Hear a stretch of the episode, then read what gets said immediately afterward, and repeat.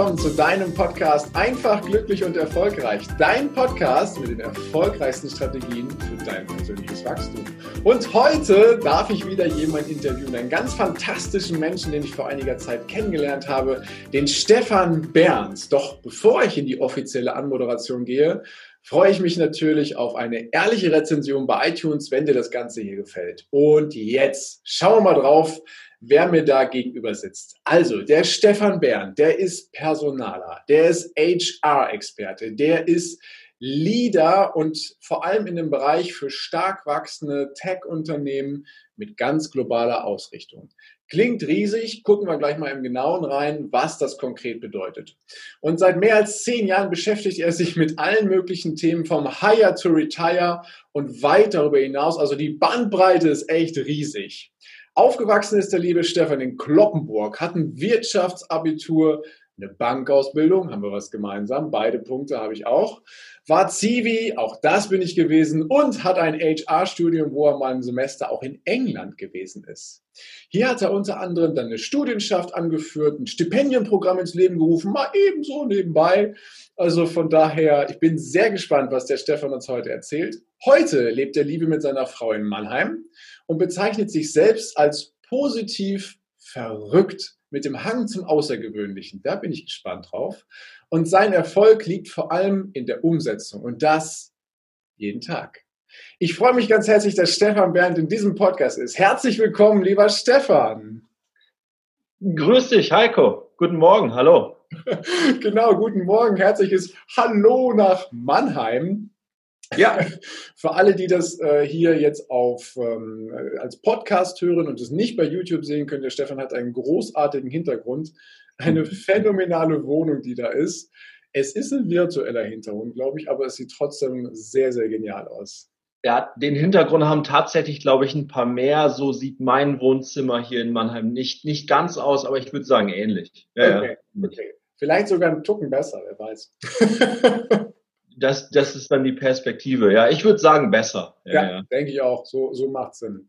Stefan, du bist ja im Bereich HR, Leadership und Co. unterwegs. Doch da kommt man ja nicht von Geburt aus rein. Ne? Und deswegen mal die Frage, ähm, gehen wir mal kurz zurück, so zum Anfang, wo der Stefan noch etwas kleiner war. Hol uns mal so ein bisschen rein. Wie war das bei Stefan, als er kleiner war? War das eher so behütet zu Hause oder war das eher ein bisschen abenteuerlicher zu Hause? Mach uns mal gerade ein Bild davon, wie es war, als Stefan jünger war.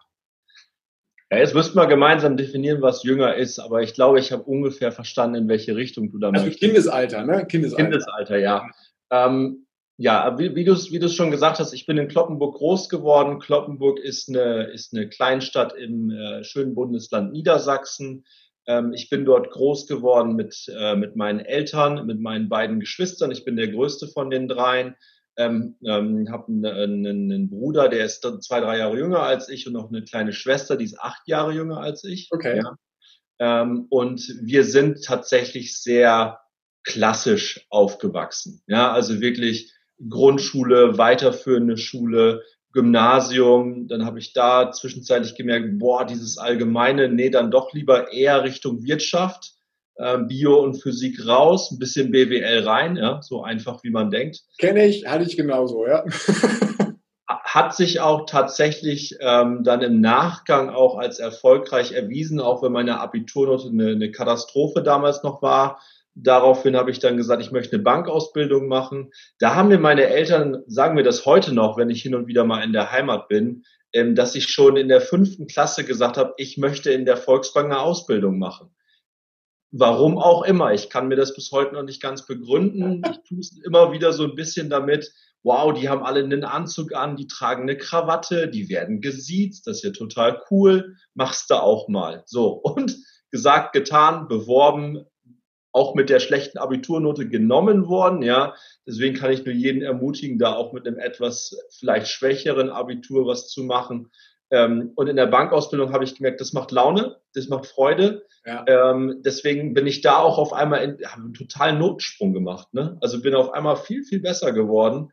Ah. Und in Richtung Erziehung meiner Eltern schon sehr katholisch geprägt, weil auch die Region sehr katholisch und auch sehr ja, CDU-lastig geprägt ist, ne? ländliche Region ähm, bisschen städtisch, aber doch dann sehr, ich würde sagen, ohne es despektierlich zu meinen, auch konservativ. Ja. Mhm. Und so bin ich ähm, sehr behütet groß geworden. Ja, also ich konnte mit dem Fahrrad zur Schule fahren, schon in der ersten Klasse ähm, hat sich klein Stefan aufs Rad gesetzt, seine Freunde abgeholt und ist dann zur Schule gefahren ähm, und halt war nie wirklich auch so alleine, ne? also immer wirklich zusammen ähm, und das hat mich natürlich auch schon geprägt. Ähm, und dann bin ich auch der größte von dreien, also der älteste von dreien. Wie gesagt, ja. habe zwei jüngere Geschwister, die mittlerweile auch schon erwachsen sind. Und meine kleine Schwester hat auch ihr erstes Kind bekommen, was auch mein Patenkind ist. Ach, da bin ich mega stolz drauf und habe unglaublich Freude, die beim Großwerden zuzusehen. Ähm, habe in meiner Freizeit immer viel Sport gemacht, damals auch schon, immer Mannschaftssportarten ähm, Fußball hat nie so ganz für mich funktioniert, obwohl ich diesen Sport liebe, ähm, weil ich ähm, als kleiner Junge ähm, eine spastische Bronchitis hatte und dann haben meine Eltern mich nicht auf dem Rasenplatz gelassen. ähm, kein, kein Blitz an der Kiste. Dann habe ich mit dem Handballspielen angefangen, fand das super, war schon in jungen Jahren auch da ähm, Mittelmann im Handball. Die, die Handball ein bisschen spielen, wissen, was das bedeutet. Das ist derjenige, der die Ansagen macht, der die Spielzüge anzeigt. Ah, okay. Ein bisschen, bisschen verlängerter Arm vom Trainer. Ähm, war auch zwischenzeitlich mal Kapitän. Das war so bis zum 17. Lebensjahr. Und dann, weil sich halt keine Mannschaft zusammengefunden hat in meiner, in meiner Heimatstadt, bin ich zum Tennis gewechselt über, über Nachbarn und bin da auch direkt in die erste Mannschaft. Kleiner Verein, ähm, aber auch Tennis kann Mannschaftssport sein. Ähm, und äh, das war auch ganz erfolgreich. Bin direkt in den Vorstand so als Beisitzer, um so ein bisschen die Brücke zwischen äh, dem Erwachsenen und dem Jugendbereich auch zu bilden. Ähm, und bin dann irgendwann nach der Bankausbildung mit 23 habe ich mich entschlossen, nach dem Zivildienst zu sagen, so, und jetzt in die große, weite Welt. Kloppenburg habe ich das meiste erlebt. Finde ich alles super hier, will trotzdem was anderes sehen. So, und dann habe ich gesagt, ich mache mal was anderes ähm, und gehe nach Ludwigshafen am Rhein und studiere dort Personal. Ja. Und, und, und so kam das zustande. Und ich bin angeguckt worden wie ein Auto damals, ähm, als ich mich da beworben habe an der damals noch Fachhochschule. Warum denn so weit weg, Stefan? Das ist ja, da kann man ja nicht mal eben am Wochenende nach Hause kommen. Ja. Und jetzt im Nachgang weiß ich genau, dass das der, exakt der richtige Schritt war und ich genau deswegen auch hierhin bin weil aus, dem, aus, der, aus der Stadt Kloppenburg gehen viele nach Bremen oder nach Osnabrück oder auch nach Münster oder auch nach Hamburg oder noch wohin, weil das ist so eine Stunde, zwei Stunden Autofahrt. Genau das wollte ich eben nicht. Und dann habe ich gesagt, komm, ich setze mich in meinen kleinen Polo, fahre runter nach Ludwigshafen, habe die Zusage bekommen, mich gefreut wie Bolle. Also ich kann mich an diesen Moment noch erinnern, als wenn es gestern wäre, ähm, weil es ein Samstagmorgen nach einer, nach einer verkaterten Nacht war. ja, und ich, wie, wie gesagt, wie von jetzt auf gleich war ich hellwach, hatte keinen Kater mehr, war, glaube ich, auch nüchtern auf Schlag. Ähm, und äh, in dem Moment wusste ich dann für mich, okay, das war die richtige Entscheidung. Auch wenn dir viele im Umfeld damals gesagt haben, boah, Stefan, das macht doch keiner das kann doch nicht funktionieren. Was ist denn das überhaupt? Personaler Studium, was macht man denn da? Und dann auch noch international, du sprichst ja kaum Englisch.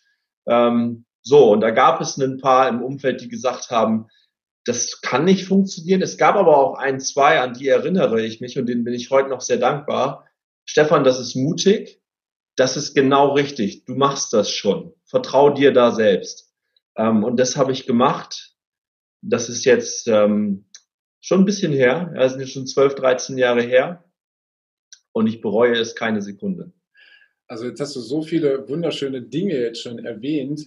Und äh, wenn ich mal ein, zwei herausgreife, also du wolltest ja im Nachgang betrachtet weg aus dem, aus dem, nennen wir es mal traditionellen, mal was anderes ja. machen hast aber dann auch vorher schon ganz oft so Führungselemente übernommen. Ne? Also wenn du jetzt das mit dem Vorstand vom Tennis ansprichst, mit der Kapitän, mit der, mit der Struktur quasi beim Handball, ähm, ist dir das da schon bewusst gewesen, dass dir das anscheinend liegt oder ist dir das so zugefallen und du hast es einfach so aus der Situation heraus gemacht? Aus der Situation heraus. Mhm. Also wenn man als Zehnjähriger dann in den, in den Handballverein geht, ja, und damals war ich wirklich noch ein sehr, sehr dünner Schlacks, ja, ähm, hab, hatte auch nicht wirklich irgendwas körperlich entgegenzusetzen, dann wirst du vom Trainer nicht unbedingt auf die starken Positionen gesetzt, wo man sich dann auch wirklich körperlich durchsetzen muss. Äh, und deswegen glaube ich, war das ein, ein Zufall oder vielleicht sogar Schicksal. Und auf der Mittelposition ist es im Handball nun mal so, dass du die Spielzüge halt ansagst. Du musst halt gut kommunizieren können. Ähm, du musst die Anspiele präzise setzen. Ähm, und das habe ich gemacht im Angriff. Ja, in der Abwehr hat mich dann der Trainer irgendwo auf links oder rechts außen gestellt, weil er genau, weil er genau wusste, wenn ich da irgendwo im, im Mittelblock stehe, die springen alle an mir vorbei beziehungsweise flügen mich um. Ja. ja. Und deswegen glaube ich, jetzt so im Nachhinein purzelt das alles bei mir so ein bisschen runter. Ähm, und da habe ich tatsächlich auch schon erste Führungselemente übernommen, die mir damals noch nicht wirklich äh, bewusst waren die aber unbewusst in mir schlummerten. Ja. Und dein Trainer hat es ja offensichtlich auch gesehen, hat ja dann irgendwie auch deine Fähigkeiten erkannt, dich genau auf diese Position zu setzen. Ne? Und wenn du dann halt als Kapitän in einer Mannschaft dann ähm, ja, ich sage jetzt mal, gewählt wirst oder in diesem Bereich in diese Position hineingehoben wirst, dann heißt das ja nicht nur, dass du gute Ansagen machst oder ein gutes Zuspiel machst, sondern du hast ja im Endeffekt das Vertrauen der ganzen Leute, die in der Mannschaft drin sind. Ne? Und das ist ja dann etwas, jemand erkennt es, gibt dir die Gelegenheit und du setzt es um, ne? weil zum Kapitän wirst du ja nicht unbedingt dann einfach mal, komm, den machen wir jetzt zum Kapitän, weil wir einen brauchen, sondern wir brauchen den Kapitän, damit wir gut, gutes Spiel hinlegen und gut gewinnen können.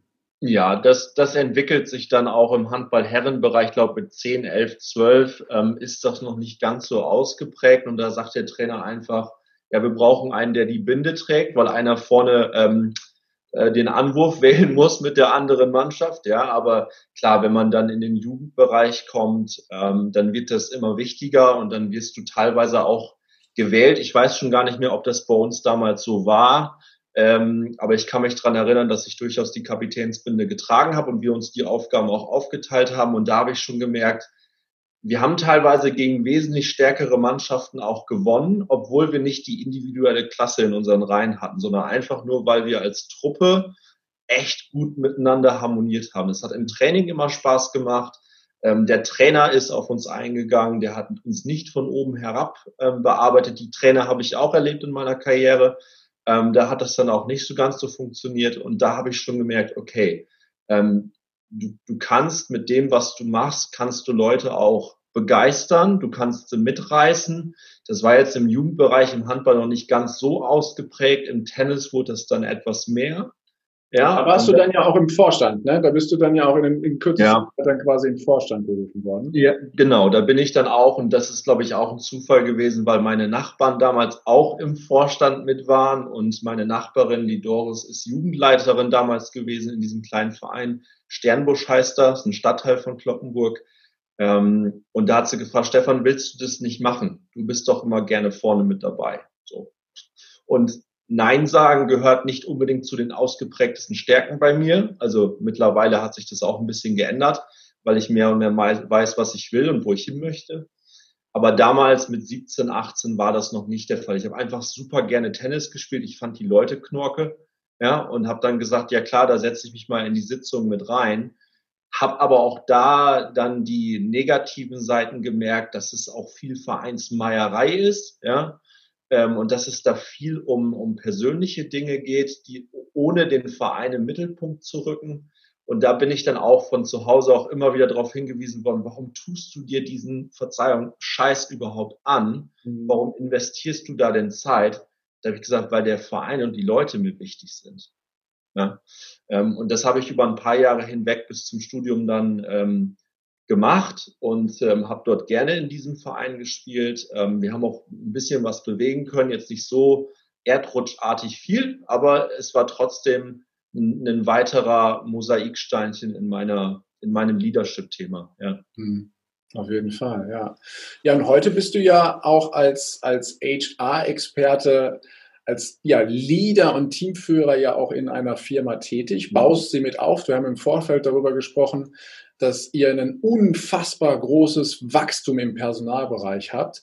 Und ähm, wie, wie hat sich's für dich weiterentwickelt oder was sind deine Geheimnisse, dass ihr quasi anscheinend so ein Menschenmagnet seid als, als Unternehmen, als Team und du ja dann eben auch als Leader dann eben mit dabei? Ja, wir haben tatsächlich, also ich bin jetzt bei der TIS seit vier Jahren ungefähr mit an Bord. Und wir waren damals circa 70 Menschen, die für diese Firma gearbeitet haben. Mhm. Und wir sind jetzt ungefähr das Dreifache. Das heißt, wir haben uns in, in vier Jahren fast verdreifacht. Ähm, zu der gesamten Wahrheit gehört natürlich auch dazu, dass uns in der Zeit auch Leute verlassen haben, äh, was, was durchaus dazugehört. Ähm, aber wir bekommen es ganz gut hin, dass die Sachen, die wir versprechen, dass wir die auch halten. Und dass wir, dass wir versuchen, sehr, sehr wenig Bullshit auch rauszugeben. Also ich bin überhaupt kein Fan davon, ähm, irgendwelche Work-Life-Balance-Themen wirklich an die große Glocke zu hängen, weil aus meiner Sicht da jeder ein Stück weit Selbstverantwortung trägt. Und mhm. wir leben das Thema Empowerment in unserer Firma sehr groß und wollen Leute, die sich, die wirklich Lust haben, in einem gewissen Rahmen sich weiterzuentwickeln. Und ähm, aus einem Startup heraus, jetzt in Richtung Scale-up, das sind so ein bisschen die englischen Begrifflichkeiten, die dahinter stecken, ist eigentlich auch jedem bewusst, dass die Leute dort sehr, sehr viel auch arbeiten wollen oder gegebenenfalls sogar müssen. Mhm. Ja. Ähm, und trotzdem versuchen wir dort die Balance zu halten und mit den Leuten dann zu sprechen. Aber meine, meine These hier ist, und ich bin da auch noch nicht wirklich, ähm, es konnte mich noch keiner vom Gegenteil überzeugen, wenn man die Leute mit einbindet in die Themen, dann sind am Ende die Maßnahmen, die wir auch im HR oder im People-Team auch kreieren und vorantreiben, durchaus erfolgreicher, als wenn wir uns ins stille Kämmerlein setzen, wir sieben, äh, im HR und sagen, Freunde, passt mal auf, das und das ist jetzt gut für euch. Mhm. Es bedarf auch hier wieder sehr viel Kommunikation. Geht das immer zu 100 Prozent gut? Nee, da geht auch mal was total in die Buchse. Äh, man darf aber auch durchaus Fehler eingestehen, auch als Führungskraft, ähm, auch als Personalleiter. Ähm, das ist durchaus akzeptiert bei uns in der, in der Kultur. Ähm, und ich glaube, deswegen funktioniert es ganz gut. Und ich glaube, aus dem Grund passt auch Menschenmagnet ganz gut. Ja, mhm. ja. ja. Und jetzt hast du gerade was Schönes gesagt. Also da ging es um das Thema Empowerment, ja, mhm. Menschen quasi wachsen zu lassen, ihnen die Gelegenheit zu geben, dass sie dazulernen. Ähm, das ist natürlich dann in so einem Unternehmen, wie du es gerade geschildert hast, etwas leichter gegeben als jetzt vielleicht in der klassischen Struktur, die du in deiner Ausbildung noch erlebt hast, wo ja. ohne, ohne das in irgendeiner Weise despektierlich meinen zu wollen, aber das ist einfach sehr traditionell dort und ähm, so, so, ich kenne die Welt ja auch. Also von daher, äh, wie, wie schaffst du es ähm, im Endeffekt den Menschen, die wirklich diesen Rahmen zu schaffen, dass sie sich wirklich empowern können, dass, dass sie äh, wirklich auch den Mut haben, Dinge anzugehen, die sie vielleicht vorher noch gar nicht konnten? Ich glaube, das, was da so ein bisschen mitschwingt, ist, dass man den Menschen, mit denen man zusammenarbeitet und die man dann ja über eine gewisse Zeit, weil auch das ist natürlich alles endlich, ähm, idealerweise sind es ein paar mehr Jahre, äh, schenkt man natürlich vorab auch echt viel Vertrauen. Ja, also man versucht wirklich eine, eine Grundlage, ein Fundament zu bauen, wo die Leute, wo die Menschen ihre Schritte gehen können, egal ob jetzt in Bulgarien, in den USA, in Holland oder in Deutschland, weil das sind gerade so ein bisschen die ähm, die geografischen Gefilde, in denen ich mich auch da bewege. Ähm, und das ist natürlich alles kulturell sehr unterschiedlich. Und deswegen muss man, ähm, glaube ich, die, die einheitlichen Konzepte, die man so im Kopf hat über den Menschen, die sind recht, recht gleich. Und trotzdem muss man tagtäglich mit den Leuten in den Ländern auch sprechen und immer wieder hinterfragen, ob das so sinnvoll ist oder nicht. Ich meine jetzt nicht alle fünf Minuten, ja. das, das kriegt ja keiner Effizienz dann irgendwie effizient auf die Kette, aber ähm, dass man wirklich sich immer wieder hinterfragt und den Leuten auch dabei zuhört, ohne wirklich antworten zu wollen. Das lerne ich gerade für mich, ähm, dass wir haben den total natürlichen Drang, dass wir auf jede Frage so, oder auf jedes Thema sofort irgendwie antworten wollen oder irgendwie respondieren wollen ich lasse das meistens erstmal so stehen und versuche das für mich zu durchdringen, was meine Wahrheit dahinter ist. Weil das ist, glaube ich, ganz wichtig zu verstehen, dass jeder Einzelne seine eigene Perspektive auf ein Thema hat und dass es keine absolute Wahrheit geben kann. Ja, und dass jeder da so ein bisschen anders drauf schaut, durch andere ähm, frühkindliche Prägung, da sind wir bei mir ja gerade auch so ein bisschen durchgegangen. Deswegen reagiere ich auf manche Themen natürlich ganz anders als vielleicht du. Aber dadurch, dass wir die, dass wir beide eine Bankausbildung gemacht haben, weiß ich zum Beispiel ungefähr, also ich glaube es zumindest, was du, was du mit traditionellen äh, Themen in der Bankenwelt meinst, ja. Mhm. Jemand, mit dem ich jetzt aus dem Engineering-Bereich in Sofia darüber spreche, der wird eine andere Wahrheit darauf haben. Ich glaube, da äh, so ein bisschen die Empathie auch mitschwingen zu lassen, sich reinversetzen zu wollen in den anderen. Das ist dann der erfolgreiche Nährboden, dass Leute auch wirklich das Gefühl haben, yo, hier kann ich mich jetzt weiterentwickeln. Ähm, hier ist der nächste Step in meiner Karriere. Und hier darf ich durchaus auch mal was falsch machen. Ähm, auch wenn dadurch es irgendwelche Konsequenzen hat. natürlich, wenn Fehler passieren, muss man darüber sprechen. Ähm, und idealerweise ist jetzt auch nicht komplett unsere Plattform lahmgelegt. Das wäre ein bisschen Pfanne, ja. Mhm. Und ist schon blöd. Ähm, können, Fehler können ja auch zu, zu einem Damage führen. Das ist dann natürlich äh, blöd, aber wir haben eine Kultur geschaffen bei uns und ich sage da auch bewusst nicht immer zu 100 Prozent, weil es gibt es einfach nicht, dass das perfekt ist. Über Kultur kann man, können wir, glaube ich, einen eigenen Podcast schreiben oder machen. Ganz ähm, gut, ja. In dem Zusammenhang. Und äh, deswegen glaube ich, dass dieses Empowerment-Fundament, dass uns das stark macht äh, und dass uns das auch in die Zukunft führt. Ja. Mhm. Wobei das ja schon, was du ansprichst, ist ja schon ein, ein gewisser äh, schmaler Grad, der dazu gehen ist. Zum einen als Leader, wo du ja eine bestimmte grundsätzliche Stoßrichtung vorgibst und gleichzeitig, wie du es gesagt hast, dann äh, auch mal bewusst zu fragen, hey, wie sieht denn deine Sicht auf diese Welt aus? Und dann einfach mal nichts zu sagen. Also nicht gleich mit seiner Meinung vorzupreschen und zu sagen, aber wir wollen doch dahin und sondern mal fragen, hey, wie sieht deine Welt aus? Ähm, ich, ich stelle mir das als äh, schmalen Grad vor. Ja. Wie siehst du das und wie, wie, wie gestaltest du diesen Grad? Das war der erste Teil des Interviews.